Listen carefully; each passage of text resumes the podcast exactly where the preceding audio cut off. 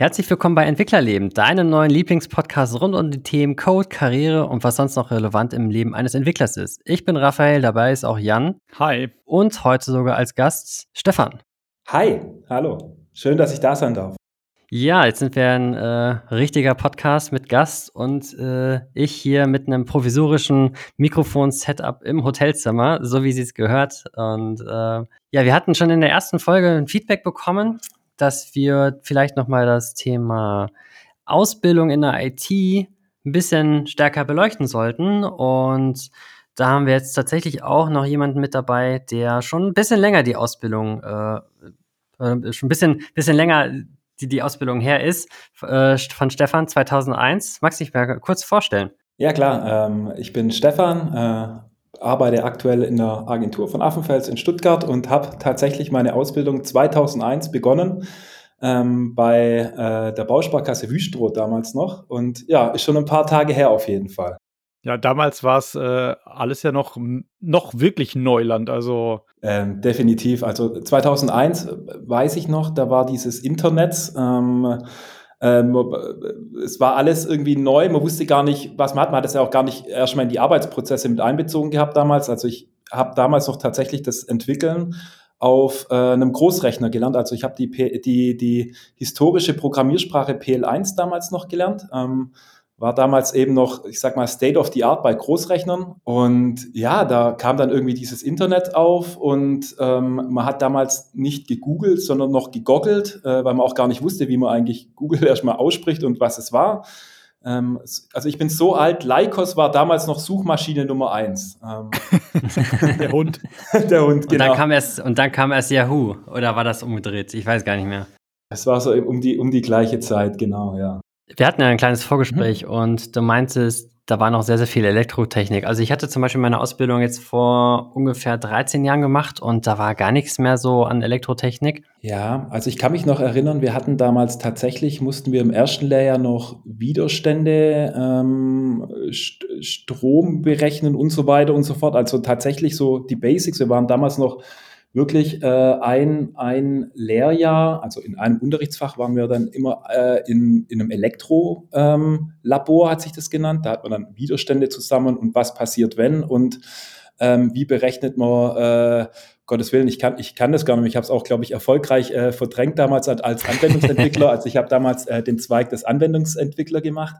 Ähm, und da war immer, also es war immer ein schönes Ping-Pong. Die Systemintegratoren fanden es immer langweilig, wenn wir programmiert hatten. Die Programmierer fanden es immer langweilig, wenn man irgendwas mit Elektrotechnik gemacht hat. Also tatsächlich war da noch äh, so richtig Widerstände berechnen.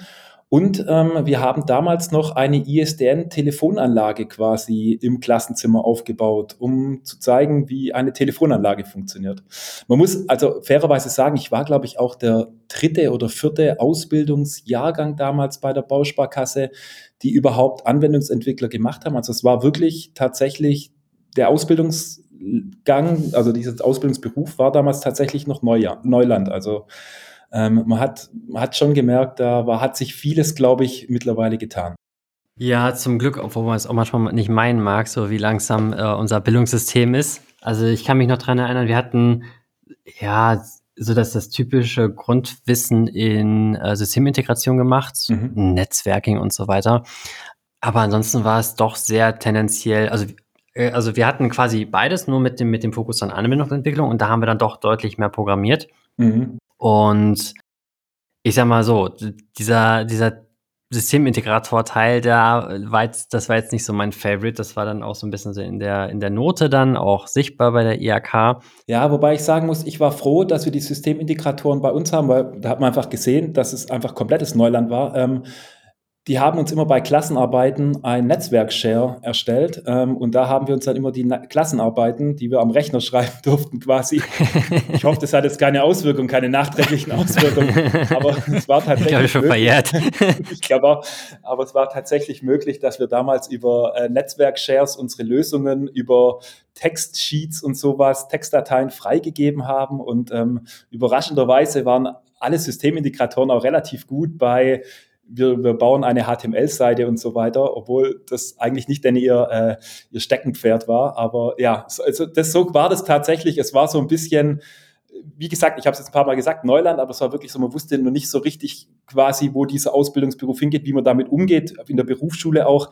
Also es war halt einfach ein normales Netzwerk in diesem Klassenraum, der nicht, das nicht irgendwie mhm. gesichert war und ja, so, so lief es damals ab. Das erinnert mich ein bisschen an die, an die Schulzeit. Mhm. Da haben wir über den ähm, Windows 2000, nee, Windows NT, mhm. äh, NetCent ja, genau. Befehl haben wir zwischen den Rechnern genau. Lösungen hin und her geschickt, wenn es da was zu tun gab.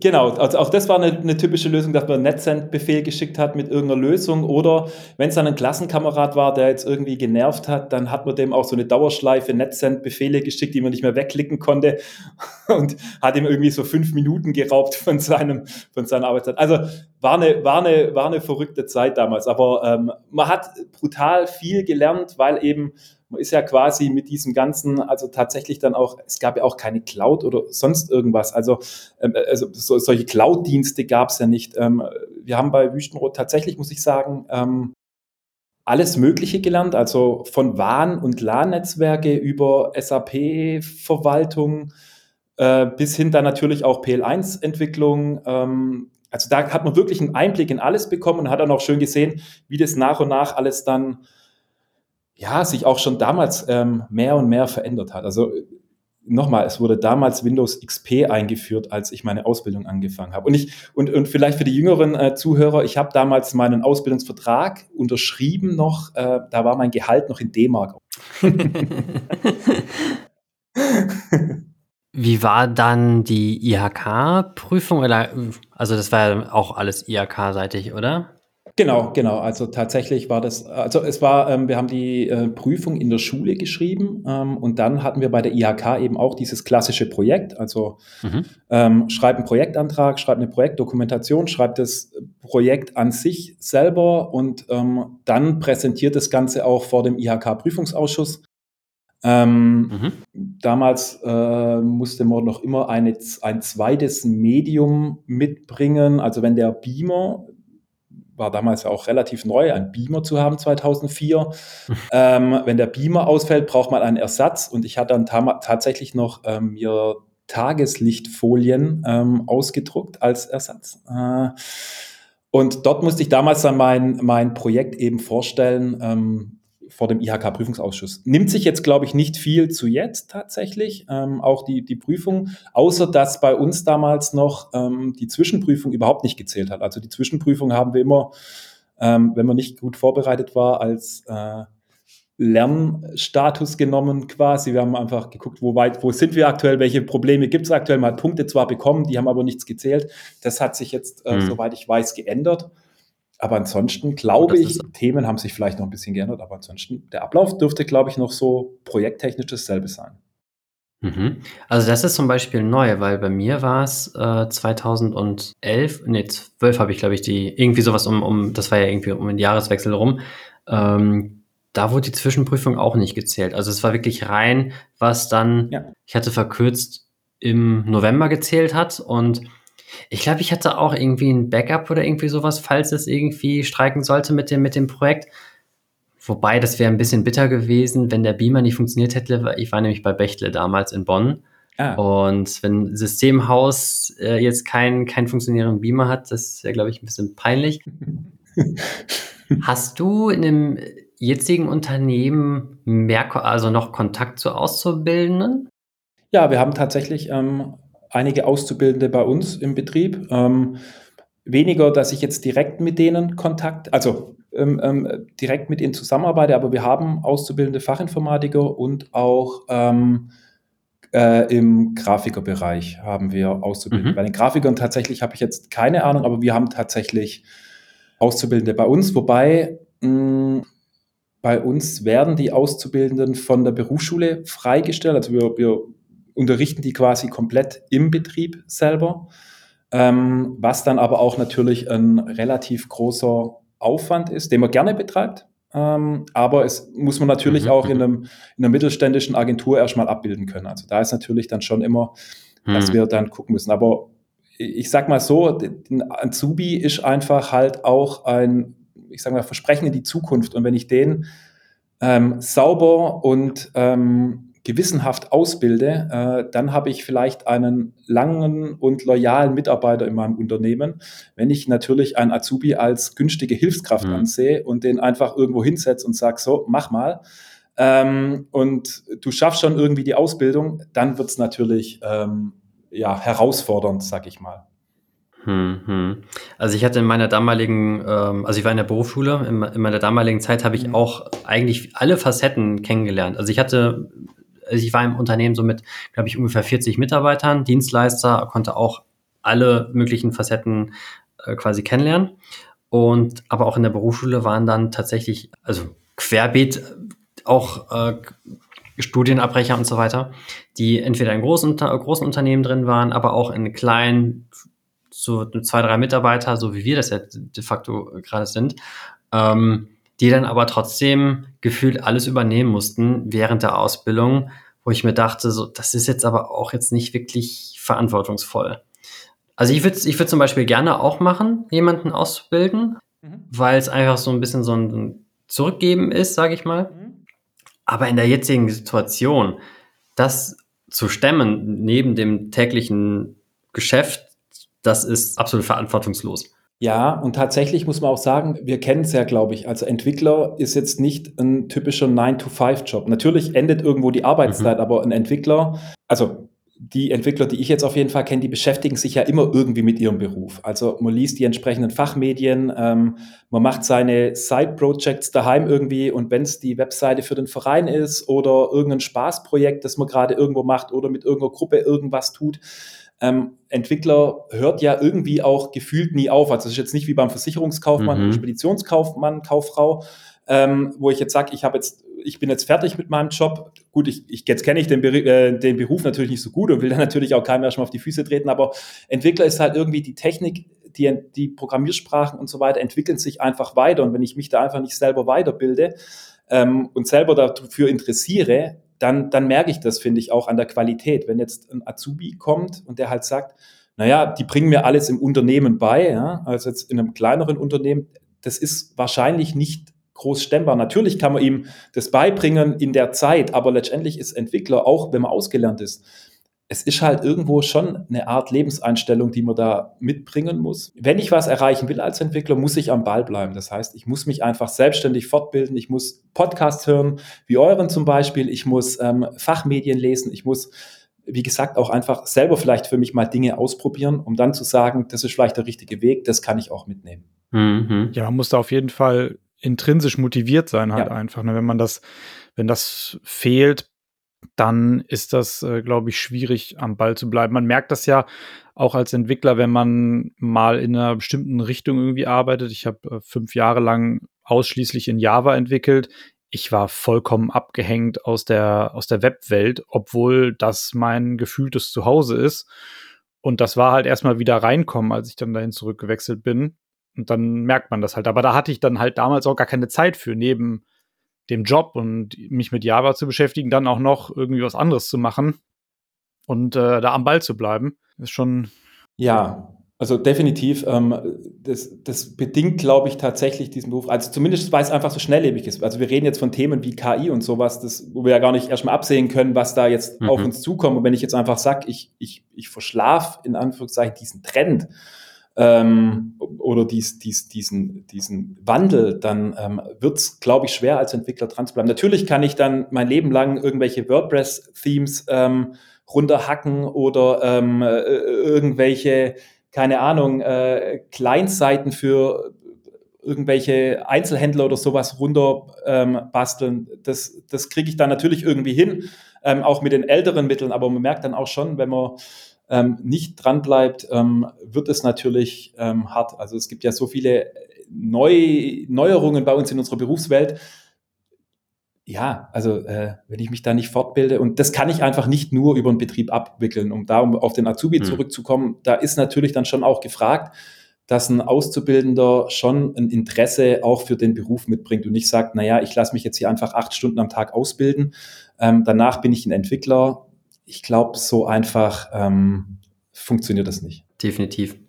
Merkt man das äh, so ein bisschen in den Azubis, ähm, dass sich da auch irgendwie was wandelt? Also ich hatte an der FH gelegentlich den Eindruck, dass viele da sitzen, weil die gerne Computer spielen und sich dann gedacht haben, ja, einen Computer habe ich auch, lass mal, ähm, lass mal Informatik machen. Ja, also ich denke, ähm, viele, für viele ist es natürlich ähm, dann auch so ein Trend gewesen, sage ich mal, zwischenzeitlich. Ich möchte irgendwas mit Internet und Marketing machen. Das wäre so nur das Klassische, was möchtest du machen mal später, wenn du groß bist, irgendwas mit Marketing mhm. oder am PC.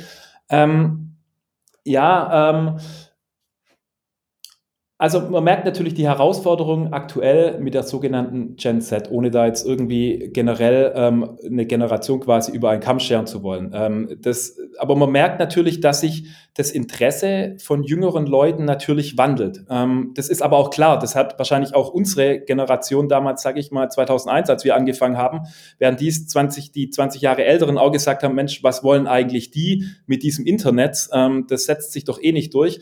Und so merkt man natürlich, dass sich in der, in der heutigen Generation das Interesse gewandelt hat. Ähm, ich war zum Beispiel dieses Jahr auf der OMR und da haben die mal eine Studie präsentiert, ähm, wie in dieser Generation einfach diese Aufnahmespanne bei TikTok ist zum Beispiel. Nur als, als Zahl. Und zwar ähm, ist da einfach die, die entscheiden innerhalb von 0,3 Sekunden, ob der Content ähm, ähm, für sie sinnhaft ist oder nicht sinnhaft. Und dann wird halt weiter geswiped. Mhm. Das heißt einfach, natürlich ändert sich da irgendwie dieses Verhalten. Ähm, aber ich bin auch kein Freund davon, diese, diese Generation, man hört es ja immer wieder und Vorwürfe und was die alle wären, die Generation, das finde ich nicht richtig, weil letztendlich baut unsere Generation diese ganzen Tools. Also wir bauen ja diese Facebooks und TikToks auf und, ähm, und äh, ähm, versuchen ja die Menschen so lange wie möglich von, ich sag mal, selbstständigen Entscheidungen abzuhalten, indem wir irgendwelche ähm, äh, Studien einfließen lassen, dass sie noch länger auf unserer Webseite bleiben oder noch mehr unsere App verwenden. Ähm, und deswegen mhm.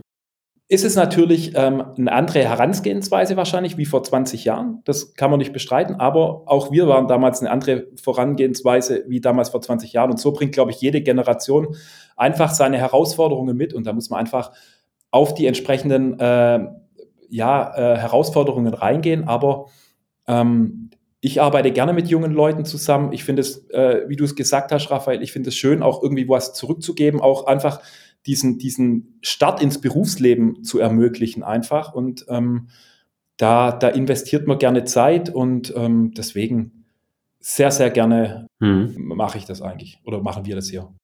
Äh, gut, dass du es mit der Gen Z äh, vorweggenommen hast. Also ich merke das zum Beispiel gerade, wie sich die Technik weiterentwickelt oder mich persönlich auch abhängt, gerade in diesem KI-Zeitalter, was die ganzen Tools anbelangt. Mhm. Ich weiß nicht, wie viele Tools es mittlerweile gibt, die zwar gefühlt die Hälfte auf äh, OpenAI aufsetzen, aber trotzdem diese Herangehensweise mit Tools zu arbeiten, statt irgendwie den Editor zu öffnen und dann irgendwie tausende von Zeilen runterzuhacken, das hat sich schon irgendwie gewandelt und das, das hängt mich persönlich gerade so ab oder das, was ich gerade so beobachte, wenn ich, wenn ich ein bisschen YouTube schaue, wie da die jüngeren Leute selbstverständlich irgendwie auch so mit Low-No-Code-Tools umgehen, um relativ schnell zum nahezu gleichen Ergebnis zu kommen, als wenn ich jetzt irgendwie wieder das, das 20.000. Django-Projekt irgendwie aufmache und dann erstmal anfange, tagelang Setup, Boilerplates und so weiter quasi äh, runter, runter entwickle, bis ich dann zu einem ungefähr gleichen Ergebnis komme, das ist schon faszinierend, weil das hatten wir ja zum Beispiel ja auch gar nicht, als wir angefangen haben, dass es äh, da diese ganzen Tools gab, sondern ja, Frameworks waren auch noch zum Teil relativ neu.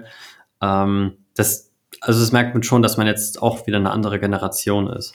Die Arbeitsweise wird sich einfach ähm, ändern. Einfach auch durch diese KI-Tools wird sich die Arbeitsweise von uns, und ich glaube, das ist jetzt keine Bold Prediction, wo man sagt, oh, mal gucken, wo das ändert, aber ich glaube, es wird schon einiges ändern, wie wir arbeiten werden. Wie du sagst, No-Code-Plattformen werden mehr und mehr kommen. Ich glaube, es wird immer weniger, ja, Aussterben wird er nicht der Beruf des Entwicklers, Gottes Willen. Ähm, ich glaube, das wird es immer wieder brauchen. Aber die Art, wie man entwickelt, wie du sagst, ein Boilerplate von Anfang an zu erstellen, ein, ein Projekt von Grund auf aufzusetzen und so weiter und so fort, ich glaube tatsächlich, dass das immer weniger wird und man mehr eben auch ähm, Schnittstellen orchestriert, ähm, anstelle von irgendwelche Dinge selber zu entwickeln. Ähm, und ich denke tatsächlich, da ändert sich die Arbeitsweise äh, in den nächsten Jahren vermutlich komplett. Mhm. Und da kann man ja auch mal die Lanze für die Generation Z brechen, die arbeiten einfach smarter und nicht harder. Also so, ne?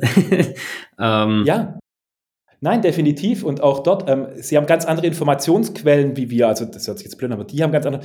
Da ist nicht mehr Google Nummer eins, wenn ich sie irgendwas suchen. Das ist dann TikTok zum Beispiel. Da wird dann eben bei TikTok nach irgendwelchen passenden Videos gesucht und so weiter. Und mhm. deswegen, ähm, ich bin da auch kein Freund, da pauschal immer ähm, so eine Generation zu verfluchen, zu sagen, oh, ah, und tralala und alles blöd und die hängen ja nur noch am Handy rum. Ja, wie wäre es denn vielleicht bei uns gewesen, wenn wir vor 20 Jahren die Möglichkeit gehabt hätten, in dem Alter, äh, wenn wir solche Apps gehabt hätten? Letztendlich bauen wir solche Apps, dass wir eben die Leute so lange wie möglich an unserem Content halten und Jugendliche sind da vielleicht eben mehr empfänglich ähm, wenn sich dann vielleicht auch die Eltern nicht so arg mit dem Internet beschäftigen, ähm, weil das ja dann die Generation ist quasi, die mit dem Internet gewachsen sind. Deswegen, ich bin da kein Freund davon, die Generation komplett ähm, zu verteufeln, weil ähm, jede, jede Generation bringt ihre Herausforderungen mit und ähm, ja.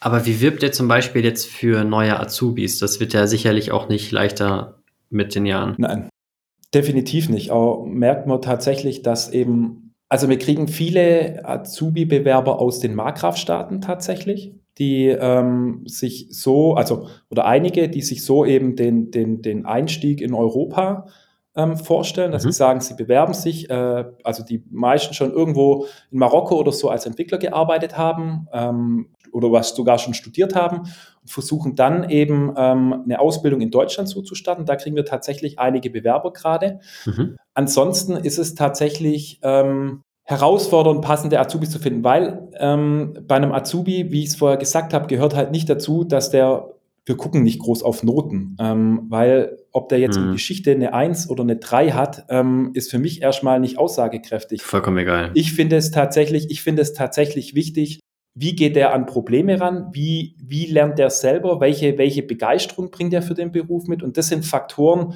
ähm, mhm. die wirklich zählen. Mich interessiert das Realschulzeugnis da in dem Fall nicht, weil, also natürlich, wenn der jetzt nur Fünfer hat, dann weiß ich vielleicht, okay, er tut sich mit dem Lernen schwer, ähm, das ist eine Herausforderung, aber auch dieses, wie gut er in Mathe war und das ist ein Indikator, ob der jetzt ein guter Entwickler wird oder nicht, sehen wir auch nicht so. Das heißt, das meiste wird über einen Probetag immer ähm, festgestellt quasi und da geht es erstmal hauptsächlich darum, passt er ins Team und trauen wir dem oder der Bewerberin zu, ähm, dass sie eine, äh, eine, dass sie eine ambitionierte oder ein ambitionierter Entwickler, Entwicklerin wird.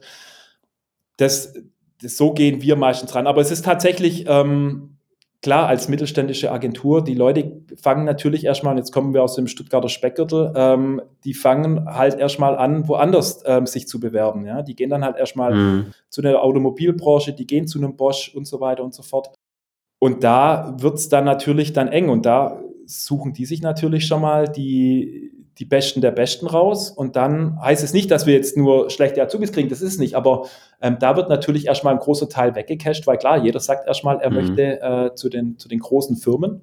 Und dann müssen wir als Agentur quasi überzeugen, was wir vielleicht besser machen als eine große Firma. Mhm. Das ist natürlich ein stetiger Wettkampf und ja, ein Kampf um die neuesten, äh, um die besten Azubis quasi.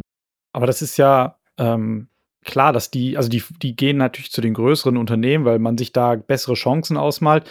Dabei ist es ja gar nicht mal unbedingt so, dass die Ausbildung da besser ist, ähm, weil durchaus in größeren Firmen Azubis mehr, ich sag einfach mal, liegen gelassen werden und da gar keine 1 zu 1 Betreuung stattfindet, obwohl es viel mehr Mitarbeiter gibt, weil die halt in ganz, ganz wichtigen Projekten unterwegs sind und ähm, dann halt der Azubi dann, nachher sitzt und dann so seine Aufgaben hat, aber auch gar nicht so richtig ins tägliche Geschäft mit reinkommt, weil er halt so ein Beiwerk irgendwie ist. Ähm, du hattest das am, äh, am Anfang schon einmal gesagt, dass euch wichtig ist, dass ihr da die Azubis so ausbildet, dass die nachher äh, treue, treue Wegbegleiter sind und bleiben. Also schafft ihr das tatsächlich auch, die im täglichen Geschäft relativ früh mit einzusetzen, sodass die ein Gefühl dafür haben, dass sie halt schon quasi am Unternehmensziel oder an den Unternehmensaufgaben richtig mit, mit, mitarbeiten? Genau, also bei uns, wir versuchen tatsächlich, wir haben so ein bisschen die Philosophie auch, natürlich ähm, kann ich auch mit dieser, ich sag mal, vernachlässigten Ausbildung, kann ich es natürlich auch in einem kleinen Unternehmen treffen. Und da trifft es dann wahrscheinlich einen Auszubildenden noch härter, wenn er in einem kleinen Unternehmen ist und dort quasi nur zum Brezeln schicken ähm, äh, losgeschickt äh, wird oder so, dann kann es natürlich ähm, werd, ähm, auch nichts werden. Wir versuchen, die Azubis tatsächlich ähm, individuell zu coachen. Das heißt, wir haben einmal in der Woche nimmt sich ähm, ein, ein erfahrener Senior-Entwickler ähm, bei uns äh, zwei bis vier Stunden Zeit und geht Programmierpattern durch. Ähm, was, sind, was ist ein Model? Wie ist ein MVC aufgebaut und so weiter. Also von den Basics wird es immer wieder wiederholt, einfach, dass die ähm, Auszubildende bei uns einfach auch einen konkreten Ansprechpartner haben und konkrete Aufgaben kriegen bei uns. Und dann versuchen wir natürlich schon, also bei uns gibt es jetzt nicht irgendwie, dass die Azubis jetzt da irgendwo ewig rumsitzen und nichts machen, sondern wir versuchen die natürlich auch in unsere tägliche Arbeit mit einzubeziehen. Ähm, sei es dann irgendwann später mal äh, in anderen Abteilungen mit direktem Kundenkontakt oder sonst irgendwas. Also ein Azubi ist bei uns quasi dann auch ein richtiger Entwickler. Einfach weil es mir ja nichts bringt, wenn ich den drei Jahre oder zweieinhalb Jahre in der Glaskugel halte. Letztendlich irgendwann muss er auch das richtige Leben kennenlernen und da ist eben auch der Kundenkontakt. Natürlich würde bei uns jetzt keiner irgendwie einen Azubi auf einen Kunden schicken, wo man weiß, der reagiert vielleicht bei kleinsten Fehlern. Man kennt es einfach dann irgendwie allergisch und wird laut oder man muss Diskussionen führen oder sonst irgendwas, kennt man alles. Das natürlich nicht. Da gucken wir natürlich schon, dass es dann entsprechend eingesetzt wird. Aber bei uns werden dann die Azubis schon so eingesetzt, dass wir sagen, hey, ähm, ihr sollt auch einen Einblick in das richtige Leben kriegen und ihr sollt auch natürlich dabei sein bei dem Ganzen. Ähm, und wir unterstützen euch eben, wo es geht. Also Fragen. Ähm, wir haben einen Laracast-Account und so weiter und so fort. Also bei uns schauen wir, dass wir einen Azubi wirklich ähm, fördern und eben halt auch eine Hilfestellung in der Ausbildung geben. Also es klingt auf jeden Fall mega cool. Und ich glaube, falls das mal nicht mehr klappt bei uns, Raphael, dann mache ich eine Ausbildung bei euch. so, genau. ähm, das klingt auf jeden Fall wirklich mega. Äh, du hattest gesagt, dass ihr quasi die Berufsschule selber übernehmt, also mhm. den, den theoretischen Teil. Mhm. Heißt, ihr macht tatsächlich auch Unterricht frontaler Natur oder habt ihr mehr Praxisanteil und sie lernen das, was sie da theoretisch brauchen, über mehr Praxiserfahrung? Genau, also wir haben ähm, tatsächlich bei uns viel, viel Praxis. Ähm, bei uns gibt es einen Ex, eine externe Englischlehrerin, das verpflichtend für die Azubis ist, einmal quasi in der Woche äh, den Englischkurs zu besuchen und dann vor der Prüfung lernen sie dann eben vier Wochen glaube ich, vorher oder, in, oder, im Zeitraum von vier Wochen lernen sie dann eben auch noch dieses ganze BWL-Zeug. Wir unterstützen natürlich mit allen möglichen anderen Utensilien zum Lernen, ähm, sei es Bücher, sei es irgendwelche Plattformen und so weiter, dass sie einfach schon selber lernen können. Aber die Zeit, die sie quasi nicht im Unterricht verbringen, ähm, die lernen sie bei uns und da äh, gibt es dann eben halt auch Nachhilfe in BWL vom Geschäftsführer oder dann eben halt auch wenn Sie Probleme haben, Datenbanken zu verstehen, dann kommt der Chefadministrator und zeigt einfach vielleicht auch nochmal, wie so eine Datenbank aufgebaut ist. Also wir versuchen da tatsächlich einfach ähm, durch einen engen Kontakt mit den Auszubildenden ähm, gute, gute Ergebnisse mit denen gemeinsam zu erzielen. Das ist so unser Ziel. Und ähm, ja, also wir haben jetzt nur eigentlich einmal in der Woche diesen, diese Azubi-Sprechstunde heißt es bei uns, ähm, tatsächlich als Frontalunterricht, der dann auch über Discord stattfindet oder so. Aber ansonsten lernen die Azubis quasi bei uns ähm, im, im echten Leben. Ja, also das finde ich auf jeden Fall mega. Ich vermute mal, dass äh, die anderen Großen, da wirst du wahrscheinlich eher nicht mit dem Datenbank-Admin äh, der höchsten Stelle sprechen, wenn du die Datenbank noch nicht verstanden hast, sondern halt zu irgendeinem anderen geschickt. Also Finde ich, finde ich sehr cool, dass ihr das macht. Weißt du, ob das äh, eine schwierige Sache war mit, äh, mit eurer IHK oder reicht das, man, man überlegt sich was, schlägt denn das vor und dann sagen die so, ja gut, dann haben wir die Arbeit nicht, ciao, oder war das ein Kampf? Also, soweit ich weiß, ist, ist schon eine Weile hier. Ich bin jetzt in, dem, in der Agentur auch seit dreieinhalb Jahren quasi, seit Corona. Ähm, die IHK sieht es natürlich erstmal nicht so gerne. Ähm, sie hat natürlich die Leute gerne in der Berufsschule. Bei uns war das aber eine Entscheidung, eigentlich historisch gewachsen, weil es mal einen Azubi gab, der gesagt hat, alles, was ich jetzt hier lerne, kann ich schon, also kann ich auch daheim lernen. Ähm, und darauf hat man dann gesagt, okay, dann gehen wir einfach diesen Weg, dass wir nicht ähm, über die Berufsschule gehen, sondern quasi das intern lernen und dann nur bei den Prüfungen in die HK anmelden. Ich glaube, letztlich gibt es die Möglichkeit und wir nutzen die einfach und bilden unsere Azubis eben selber weg. Da kann man sicherlich auch diskutieren, ob das der richtige Weg ist, ob die jetzt noch besser wären, wenn sie in der Berufsschule wären oder wie es da geht. Ähm, ich denke, letztendlich entscheidet sich eh generell viel, wie man den Azubi generell behandelt, ähm, auch außerhalb der Berufsschule, ob jetzt mit Berufsschule oder ohne, ähm, dass man einfach mit dem sauber umgeht und den auch in Augenhöhe behandelt und nicht irgendwie sagt, naja, jetzt habe ich hier einen, der halt deutlich weniger verdient als ein Entwickler, aber der kann mir trotzdem die CSS-Templates runterschruppen oder sonst irgendwas und quasi den als günstige Arbeitskraft nehmen, sondern tatsächlich, dass man sagt, man bildet gewissenhaft aus und, und hängt sich da dahinter. Hm. Corona ist doch ein gutes Stichwort. Ähm, da gehört ja irgendwie auch unweigerlich Homeoffice mit dazu. Wie handhabt ihr das? Äh, sind die Azubis auch 100 Prozent, 50 Prozent im Homeoffice? Ist äh, dieser Schultag, also dieser Schultag, ist der dann vor Ort oder wie handhabt ihr das? Also bei uns ist natürlich so, am Anfang ist natürlich jeder Azubi erstmal im Unternehmen, um einfach mal äh, Abläufe kennenzulernen, die Kollegen auch kennenzulernen. Das ist uns auch ganz wichtig, dass einfach ein persönlicher Draht ist. Ähm, mhm. Und dann ist es dem Azubi letztendlich freigestellt. Also wir haben jetzt bei uns im Team, also generell bei uns im Team selber sagen wir, wir sagen, einmal in der Woche wollen wir jeden persönlich da haben. Einfach, dass wir mal jeden sehen, wie geht's dem, also jeden Mitarbeiter einfach auch mal wirklich zu sehen. Und da kommen natürlich dann auch die Azubis von den anderen Teams dazu. Die sind dann eben halt auch da. Dann sieht man sich auf jeden Fall einmal. Die meisten Azubis sagen eben, hm, sie wollen vielleicht häufiger da sein, weil sie jetzt ein Thema haben, wo sie, wo sie viele Fragen haben, wo sie vielleicht auch irgendwo mal in irgendeinem Projekt eingesetzt sind, wo sie sagen, hm, wie funktioniert denn das eigentlich? Wie, was muss ich denn da tun? Ähm, da wollen die vielleicht eher die Nähe haben, aber ansonsten geben wir das nicht groß vor. Ähm, bei uns ist es letztendlich freies Arbeiten auf Vertrauensbasis und da muss ich echt sagen, das funktioniert auch wirklich gut und gewissenhaft. Man merkt ja dann auch tatsächlich, was der Mitarbeiter oder der Azubi ähm, denn tut. Deswegen, das ist komplett freigestellt und auch dieser, diese, diese Azubi-Sprechstunde findet eigentlich nur im Discord statt. Das heißt, letztlich ähm, kann der im Büro sitzen oder aber auch daheim sitzen. Das ist komplett freigestellt.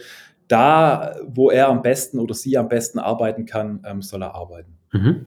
Wie sieht das aus mit Stressmanagement? Also sind die bei euch grundsätzlich vielleicht auch entspannter, weil sie halt nicht den klassischen Schuldruck äh, haben, der, der durchaus aufkommen kann äh, in, in der Berufsschule? Oder gebt ihr auch ja, Tipps für, wie kann man mit Stress im Projekt und Co. Äh, ja, umgehen und auch mit Stress vor allem in der Ausbildung? Genau, also bei uns gibt's, geht viel über individuelles Coaching. Das heißt, ähm, wir sprechen tatsächlich viel mit unseren Auszubildenden. Also äh, jedes halbe Jahr findet bei einem Auszubildenden einfach so eine Art Entwick Mitarbeiterentwicklungsgespräch statt mit der Geschäftsleitung. Ähm, einfach um zu hören, wie geht's dem, dem Azubi, ist alles okay. Ähm, prinzipiell gucken die Teamleiter bei uns oder die Ausbilder, dass sie relativ nah an den Azubis dran sind. Das heißt, wenn man merkt, das, das hat man ja einfach mal, man hat ein Projekt, das funktioniert nicht, das kriegt man nicht fertig, da kommt eine Frustrations, ähm, ein Frustrationsschwung hoch, ähm, dann versuchen wir natürlich mit dem Azubi oder der Auszubildenden auch zu sprechen und zu sagen, hey, pass auf, ähm, das ist normal. Natürlich setzen wir auch mal einen Azubi quasi eine Aufgabe hin, dass er vielleicht erstmal nicht so einfach löst, wo er sich vielleicht mal reinbeißen muss, wo er vielleicht auch mal irgendwo sich reinkämpfen muss in das Projekt. Ähm, aber das ist einfach eine Lernkurve. Und dann reden wir auch und reflektieren das Ganze und sagen, hey, pass auf, ähm, du hattest da vielleicht Herausforderungen bei dem Thema, was fiel jetzt einfach, was fiel dir vielleicht nicht so einfach. Natürlich werden wir, würden wir nie einen Azubi hier jetzt irgendwie gleich, äh, wie gesagt, wie ich es vorher schon gesagt habe, irgendeinem Kunden zum in Anführungszeichen Fraß vorwerfen, das, das wird es nie geben. Das heißt, da, da schützen wir natürlich ähm, unsere Azubis, aber ähm, wir führen natürlich viele Gespräche und versuchen, die zu fördern, ähm, auch mal an die Grenzen zu bringen, auch mal zu sagen, hey, jetzt beiß dich da mal durch. Und dann reflektieren wir einfach das Ganze. Was fiel dir jetzt gut? Was war jetzt schlecht? Was denkst du, wo kannst du dich verbessern? Geben da auch direktes Feedback, einfach, dass er auch weiß oder sie auch weiß, wo steht er gerade, wo gibt es Herausforderungen. Und auch natürlich ist es ja auch immer so eine, so eine Sicherheit, die ich dann zurückgebe. Wenn ich einfach diese persönlichen Gespräche gebe und sich so auch schon gar kein, gar kein ähm, ähm, ich sag mal, Problem anhäufen kann, dass ich irgendwann mal gar nicht mehr weiß als Azubi, wie sieht mich eigentlich meine Firma, mache ich eigentlich einen guten Job, mache ich eigentlich nicht so einen guten Job, und da versuchen wir eigentlich wirklich regelmäßig Feedback zu geben, einfach auch um die Sicherheit zu geben, zu sagen, hey, das war gut, das hast du gut gemacht oder hey, das war jetzt vielleicht noch nicht so ganz optimal, Schau, lass uns mal das Thema vielleicht noch mal mehr anschauen. Einfach, dass auch ein direktes Feedback da ist. Und ich glaube, das tut den jungen Menschen einfach gut, direkt auch dran zu wissen, an was bin ich denn eigentlich gerade, ähm, dass da gar kein Selbstzweifel aufkommt von wegen, boah, bin ich jetzt wirklich gut? Ist das wirklich der Job, den ich machen soll? Und auch so kann es dann auch mal sein, dass man sagt, hey, pass auf, ähm, das liegt dir aktuell vielleicht nicht so. Wir müssen da weiter härter dran arbeiten. Wir müssen da tiefer dran schauen, dass das wird. Aber ich glaube, viel kann man durch persönlichen Draht, durch viel Gespräche ähm, er, äh, erledigen und dann einfach auch so eine Sicherheit und Selbstvertrauen geben. Wir kennen es auch als erfahrene Entwickler, wir wissen es ja selber, wie es ist. Äh, man hat vielleicht noch mal ein Projekt, was nicht so läuft, und dann zweifelt man sich und sagt, boah, jetzt kriege ich nicht die API hingehauen. Ja. Und ein Kollege kommt und bindet kurz die API ein und sagt selber, hey Mann, wieso habe ich das nicht hingekriegt? Ähm, und zweifelt dann vielleicht auch mal an sich selber. Und ich glaube, bei jungen Menschen ist es noch mehr, das ist der erste Beruf. Ähm, die kommen frisch von der Schule irgendwo und dann muss man, glaube ich, viel mit Gesprächen machen, viel mit ähm, Sicherheit geben. Und ich glaube, da fahren wir ganz gut, einfach indem wir einen direkten Draht, auch bei uns ist tatsächlich so eine Open-Door-Philosophie. Das heißt, die können zum Geschäftsführer reinlaufen und sagen, ich habe da jetzt ein Problem, ich brauche andere Tastatur, sonst kann ich nicht gut entwickeln. Oder der XY, äh, das war nicht gut oder das ist toll. Und da versuchen wir einfach viel durch Gespräche einfach ähm, zu klären. Und ich glaube, so fahren wir aktuell ganz gut. Das hört sich wahnsinnig gut an, tatsächlich. Hm, wie ist das ähm, kurz vor der Prüfung? Also, wenn ich jetzt zum Beispiel an meine Abschlussprüfung zurückerinnere, ich hatte von der IHK Stiftung habe ich so ein Intensivtraining bekommen. Also, äh, mein, mein, mein Ausbildungsbetrieb hat es damals äh, finanziert. Da war ich dann ein paar Tage dann dort mhm. und habe dann wirklich so, so ein Intensivtraining nochmal bekommen als Prüfungsvorbereitung nochmal alle Themen, die ja doch in zweieinhalb, drei Jahren irgendwie äh, mal da waren, dass sie nochmal rekapituliert werden und nochmal die ganzen Übungen durchgegangen werden, Beispiel oder alte, alte Prüfungsbögen äh, Bögen durchgegangen werden. Macht ihr sowas auch? Ja, tatsächlich kriegen die bei uns auch nochmal einen Intensivkurs und dann, was wir intern aber, ähm, ich sag mal, proben, sind natürlich diese Präsentationen. Also ähm, wenn man da als junger Mensch jetzt irgendwie ähm, zu so einer Abschlussprüfung geht und dann vor, ich weiß nicht, wie viele Leute da jetzt mittlerweile drin sitzen, vier, fünf, drei, vier, fünf äh, Leute sitzt und dann irgendwie eine wichtige Präsentation hält, dann geben wir hier auch intern quasi, also ein Azubi probt bei uns seine Präsentation ungefähr sieben bis zehn Mal vermutlich, ähm, einfach um eine Sicherheit auch zu kriegen. In unterschiedlichen Konstellationen präsentiert er immer wieder sein, sein Abschlussprojekt, mhm. stellt sich Fragen, die wir dann uns ausdenken, ähm, mal gemeinere Fragen, mal lockere Fragen, einfach um auf alle äh, Eventualitäten ihn vorzubereiten.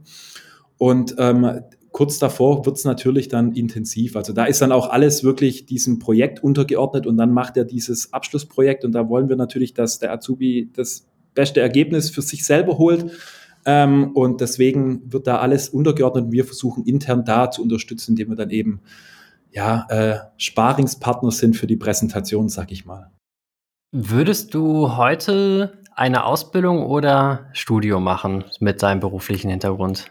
Da ich kein Studium gemacht habe, aber ich würde eine gute Ausbildung empfehlen. Also, weil man einfach den praktischen Teil hat und einfach dann gleich in die Praxis schauen kann. Ich würde es mir, ich persönlich für mich selber würde es, glaube ich, schwer finden, nur die Theorie zu, zu lernen. Deswegen, ich finde diesen Mix aus Praxis und Lernen eben gut und letztendlich dieses Lernen habe ich eh immer selber, das ganze Berufsleben lang als Entwickler. Ich würde äh, eine Ausbildung bevorzugen, persönlich. Hättest du denn einen Tipp, wie man als Interessent herausfinden kann oder welche Fragen man stellen muss, um herauszufinden, ob die Ausbildung gut ist? Ich meine, jedes Unternehmen will glauben, sie tun es gut, aber mhm. dass man irgendwelche an irgendwelchen Keypoints erkennen kann, okay, die nehmen das halt wirklich ernst ähm, und äh, das könnte da cool sein, mhm. denn die meisten werden da wahrscheinlich gar nicht denken, dran denken. Die bewerben sich, werden eingeladen, erzählen was von sich. Das Unternehmen erzählt was von sich und dann macht man nachher ein Handshake und geht nach Hause und Klar. freut sich, einen Vertrag zu haben. Ja, also ich würde, wenn ich jetzt Azubi wäre und mich bewerben würde, ähm, mit dem jetzigen Wissen, würde ich einfach mal fragen, wie sieht denn eigentlich so eine typische äh, Woche für einen Auszubildenden aus? Natürlich könnt ihr auch dort das Unternehmen dir ja alles Mögliche erzählen, aber ich würde einfach mal skizzieren lassen, wie sieht denn so eine typische Woche oder ein typischer Monat vielleicht für einen Azubi aus? Welche, welche Termine hat er denn vielleicht fix? Wie, wie wird denn auf die Ausbildung eingegangen? Ähm, gibt es zum Beispiel Schurfix-Termine für Azubis? Im Gespräch zum Beispiel mit dem, mit dem Geschäftsleitung oder vielleicht mit einem Auszubildenden, äh, mit einem Au Verantwortlichen für die Ausbildung? Gibt es vielleicht, ähm, also wie ist denn generell die Struktur? Wer ist denn für den Auszubildenden verantwortlich? Ähm, Finde ich auch mal ganz spannend, weil wenn es da keinen gibt und sagt, ja, das machen wir halt alle irgendwo, dann würde ich da schon mal sagen, hm, hört sich jetzt irgendwie komisch an. Gibt es denn auch jemanden mit einem Ausbilderschein vielleicht? Ähm, gut, das brauche ich dann im Unternehmen natürlich irgendwo ja auch. Aber ähm, das wären so die Fragen. Auf jeden Fall würde ich fragen, wie sieht denn eigentlich so ein typischen Monat aus bei so einem Auszubildenden? Also habe ich da alle zwei Wochen irgendeinen Termin? Habe ich da jede Woche irgendeinen Termin? Habe ich da jedes halbe Jahr vielleicht auch ein Gespräch irgendwo? Ähm, und ähm, natürlich wäre es am optimalsten, wenn man dann auch mit einem bestehenden Auszubildenden reden könnte, ähm, was wahrscheinlich dann nicht immer ganz so einfach ist. Äh, oder natürlich viel ein Praktikum vielleicht machen oder zumindest einen Probearbeitstag auf jeden Fall und sich dann selber ein Bild machen von dem Unternehmen. Wie tickt das Unternehmen so? Wie ist das aufgebaut? Wie ist der Ton untereinander? Ähm, wie, ist der, wie ist die Stimmung bei den Mitarbeitern? Ähm, beim Mittagessen Gespräche führen mit ent, äh, erfahrenen Entwicklern vielleicht, die dann in dem Unternehmen schon sind. Ähm, und so würde ich mich da wahrscheinlich als Auszubildender, weil es jetzt ja auch junge Leute sind, aber ähm, würde ich mich auf jeden Fall rantasten und da meinen Mut in die Hand nehmen und einfach so auch mal ich sag mal, die Beteiligten interviewen und dann einfach mal raushören, wie so das Feeling in der Firma ist. Ich glaube, das ist auch etwas, was ich äh, allen Schülern mitgeben kann, unabhängig vom Beruf. Praktika machen, so viel es irgendwie geht. Also ich glaube, ich habe neben meinem Pflichtpraktikum in der Schule drei oder vier während den Ferien gemacht. Mhm. Auch alle IT, also sei es jetzt irgendwie Computer zusammenschrauben, aber dann auch Software. Und das hilft schon enorm. Also ich war eh schon so zu 80 Prozent vom Beruf überzeugt. Aber es hilft aber auch nachher ungemein bei der Bewerbung, weil das zeigt nämlich auch einfach schon eine gewisse Initiative, ein Interesse und das, was du ja schon sagtest, das, das ist etwas, worauf, da, da guckt man eher drauf als auf Zeugnisnoten. Definitiv, definitiv. Ähm, ich finde, so eine, so eine Praktikumswoche ist einfach, ich, ich sage jetzt mal Praktikumswoche, es können ja auch zwei, drei Tage sein, ist, glaube ich, für beide Seiten das Optimale. Einfach zu sehen, wie entwickelt sich oder wie, wie stellt sich der ähm, Azubi oder der Bewerber an in dem Fall. Also wie nimmt er vielleicht Themen auf, wie hört er zu, welches Interesse zeigt er. Aber auch für den Bewerber ist es natürlich super interessant zu sehen, einfach erstmal, wie tickt denn tatsächlich die Firma. Weil in einem Tag oder in einem Gespräch kann ich natürlich viel erzählen. Ich kann äh, die schönsten Luftschlösser ausbauen und wir haben hier und was wir nicht alles haben ja, äh, und dann bleibt es meistens in der Agentur bei einem Obstkorb, äh, der dann irgendwo rumsteht, der dann groß beworben wird. ähm, und ähm, da würde ich jedem empfehlen, äh, wie du es auch gesagt hast, Raphael, äh, Praktikas machen, reinschauen, ähm, sich über die Firma auch informieren vielleicht, äh, Kununu-Bewertungen anschauen oder einfach mal gucken, was macht die Firma vielleicht sonst noch so, einfach einen Blick hinter die Kulissen erhaschen vielleicht so würde ich es beschreiben. Mhm. Das wäre auf jeden Fall ähm, sehr, sehr wichtig, glaube ich. Eine letzte Frage habe ich noch. Wenn ich jetzt selber als Zuhörer Interesse an Ausbilderschein hätte oder dass, dass mein, mein Ausbildungs- oder mein, mein Arbeitgeber eine, ein Ausbildungsbetrieb werden soll, mhm. was muss man da beachten? Weißt du da zufälligerweise was? Also natürlich brauchen wir dann einen Ausbildungsschein, aber ähm, sag mal, das eine ist immer diese, das eine ist immer diese, diese gesetzliche Lage, das andere ist aber auch tatsächlich, dass sich der Betrieb entsprechend auch anpassen muss. Ähm, ein Auszubildender ist halt natürlich eine Herausforderung für die ganze Firma, aber auch eine Riesenchance.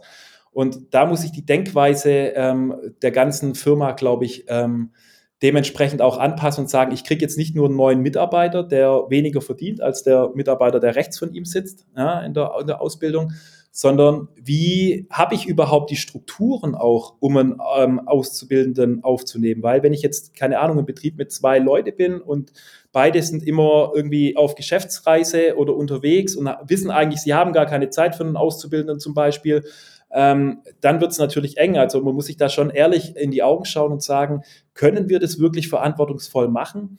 Und ich glaube, außer die gesetzlichen Regelungen, wo ich jetzt nicht hundertprozentig firm bin, außer den Ausbildungsschein und so weiter, muss, ich, muss natürlich auch die Struktur passen. Und da muss man einfach sagen, will ich auch die Voran Verantwortung annehmen für einen jungen Menschen quasi, dem die, die Möglichkeit in, den, in das Berufsleben zu ermöglichen, habe ich, die, hab ich die Struktur und wenn ich die dann habe, dann würde ich jedem empfehlen, gib den jungen Leuten die Chance, äh, einen Einstieg in unseren tollen Beruf des Softwareentwicklers ähm, zu bekommen. Äh, ich glaube, ähm, wenn man das gut macht, dann hat man eine Win-Win-Situation auf beiden Seiten. Perfektes Schlusswort. Vielen lieben Dank, Stefan. Ich sag danke, vielen Dank. Es war wirklich sehr interessant und ähm, ja, vielleicht sollten wir das auch irgendwann mal in Angriff nehmen. Ich wünsche schöne äh, Vorweihnachtstage, schöne Weihnachtstage und einen guten Rutsch nach Stuttgart. Und natürlich auch an unsere Zuhörer. Bis dann. Ciao, ciao. Bis zum nächsten Mal.